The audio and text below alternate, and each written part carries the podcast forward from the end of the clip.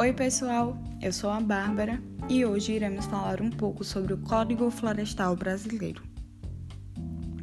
O Código Florestal Brasileiro é responsável por regulamentar a forma como a terra pode ser explorada, estabelecendo onde a vegetação nativa deve ser mantida e onde pode haver os tipos de produção rural.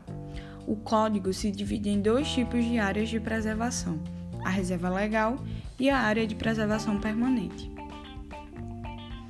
De acordo com a Lei 12.651 de 2012, todo imóvel rural deve manter uma área com cobertura de vegetação nativa, a título de reserva legal. Trata-se de uma área localizada no interior de uma propriedade que tem como função assegurar o uso econômico de modo sustentável dos recursos naturais, auxiliando a conservação e a reabilitação dos processos ecológicos promovendo conservação de biodiversidade, bem como o abrigo e a proteção de fauna silvestre e da flora nativa. Conforme definido pela Lei nº 12.651 de 2012, a área de preservação permanente é uma área protegida que pode ser coberta ou não por vegetação nativa que tem como função ambiental preservar os recursos hídricos, a paisagem, estabilidade geológica e a biodiversidade, facilitando o fluxo gênico de fauna e flora, protegendo o solo e assegurando o bem-estar das populações humanas. O primeiro Código Florestal Brasileiro surgiu em 23 de janeiro de 1934 pelo decreto número 23.693 por causa da forte expansão cafeeira que ocorria naquela época. As florestas sofriam com o avanço e com a expansão dessas plantações, ficando assim distantes das cidades, e o que dificultava e encarecia o transporte de lenha e carvão mineral. O Decreto 23.693 de 1934 visava enfrentar os efeitos sociais e políticos negativos que eram causados pelo aumento do preço e a eventual falta de lenha e carvão, bem como garantir a continuidade de seu fornecimento. Para isso, o Código Florestal Brasileiro passou a obrigar que os donos de terra mantivessem a chamada quarta parte, ou seja, 25% da área de suas terras deveriam ter cobertura de mata original, consolidando assim uma espécie de reserva florestal. Desde 1990, há uma pressão pela flexibilização do Código Florestal de 1964 por parte de organizações que representam grandes proprietários rurais. Essas discussões levaram à proposta de reforma do Código Florestal, que tramitou por 12 anos na Câmara dos Deputados e gerou uma polêmica entre ruralistas, ambientalistas e cientistas. O novo Código Florestal, chamado oficialmente de Lei 12.651 de 2012, entrou em vigor em maio do mesmo ano. Mas muitos desses, desses dispositivos ainda dependem da criação de instrumentos que sejam realmente eficazes. De acordo com o novo, o novo Código Florestal, no artigo 2, as florestas existem no território nacional e as demais formas de vegetação nativa são reconhecidas de utilidade às terras que revestem, bem como os bens de interesse comum a todos os habitantes do país, exercendo-se os direitos de propriedade com as limitações que a legislação em geral e especialmente esta lei estabelece.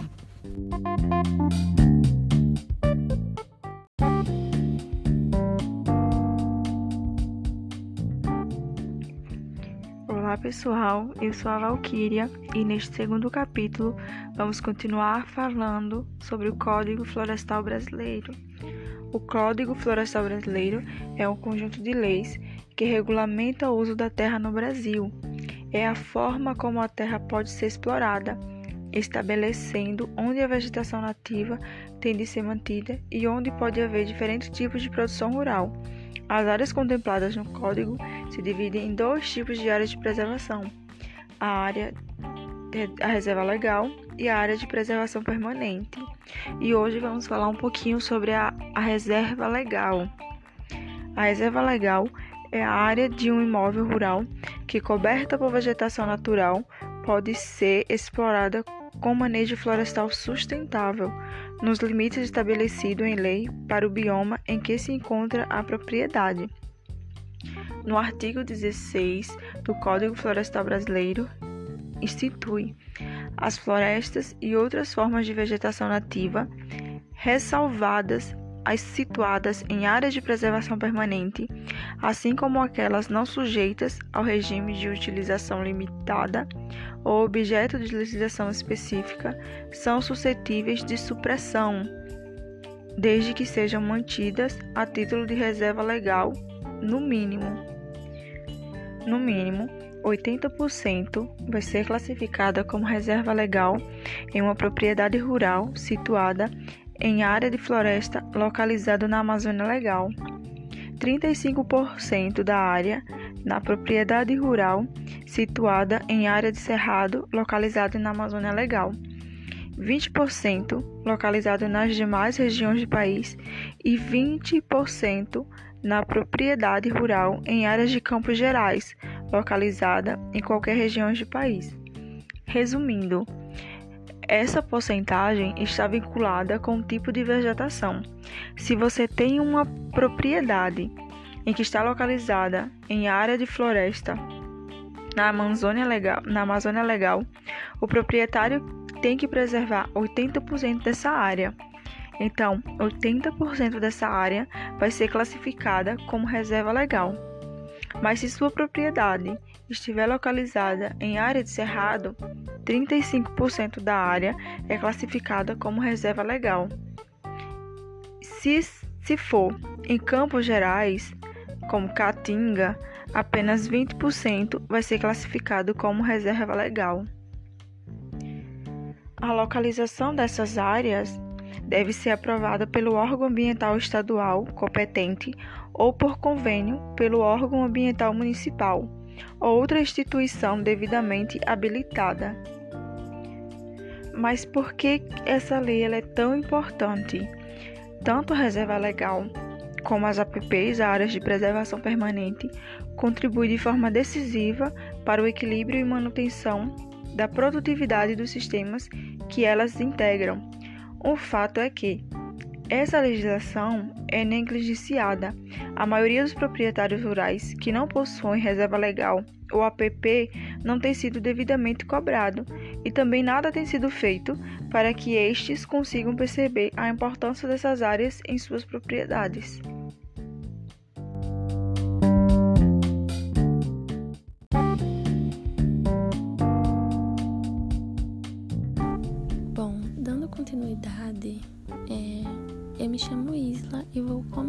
Pouquinho com vocês sobre alguns pontos é, da política ambiental brasileira atual. Então,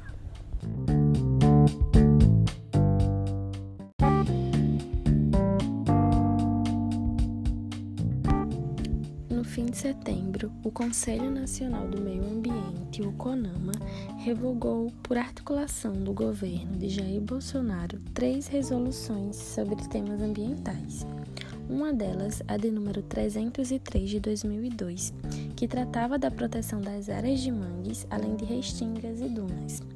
Duas das resoluções eliminadas restringiam o desmatamento e a ocupação de áreas de restinga, manguezais e dunas. Na prática, o fim das normas que estavam em vigor desde 2002 criou a possibilidade de ocupação em áreas de restinga, numa faixa de 300 metros a partir da praia. Antes, essas áreas elas eram consideradas como um centro de proteção ambiental.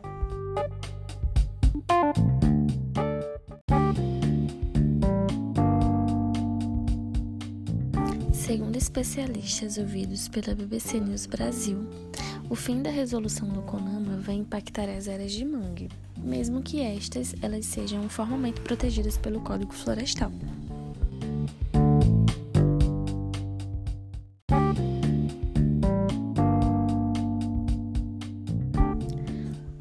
que ele é bem mais do que só um berçário. É bastante comum a gente destacar a função do manguezal como berçário para diferentes espécies de peixes e animais. Mas na verdade, o bioma ele cumpre com uma série de tarefas bem mais amplas. É, por exemplo, quando ele está próximo das cidades, ele ajuda até mesmo a filtrar resíduos que são jogados nos rios antes que eles alcancem o mar. Então, o manguezal também é um ecossistema, dentre todos, que mais absorve e sequestra carbono na atmosfera.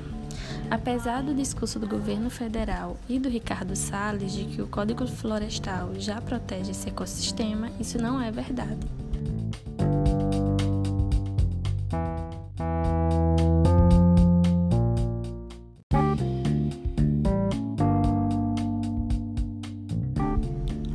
O Código de 2012 realmente estabelece os dois biomas como áreas de preservação permanente, mas não regulamenta, não dá as regras dessa conservação, não restringe o espaço e não mostra como isso se dá na prática. E é por isso que a resolução de número 303 era extremamente importante.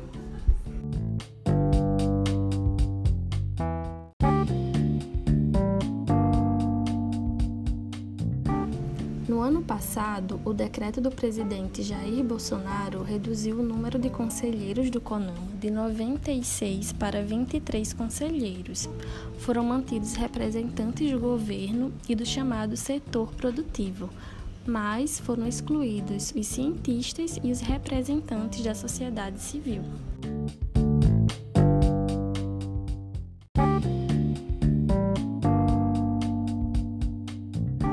Retrocesso. Essa é a palavra que define o cenário brasileiro nos últimos anos. Já há tempos que o governo enxerga o meio ambiente como um impasse e não como um aliado na evolução do Brasil. E ao contrário do que se pensa, não é de agora que as políticas ambientais recebem os menores investimentos possíveis e são deixadas para último plano.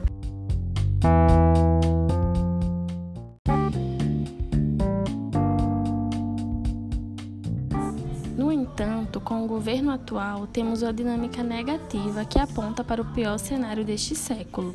Segundo alguns pesquisadores e ambientalistas, o enfraquecimento das políticas do meio ambiente e o aumento do desmatamento ameaçam retroceder o país a níveis preocupantes.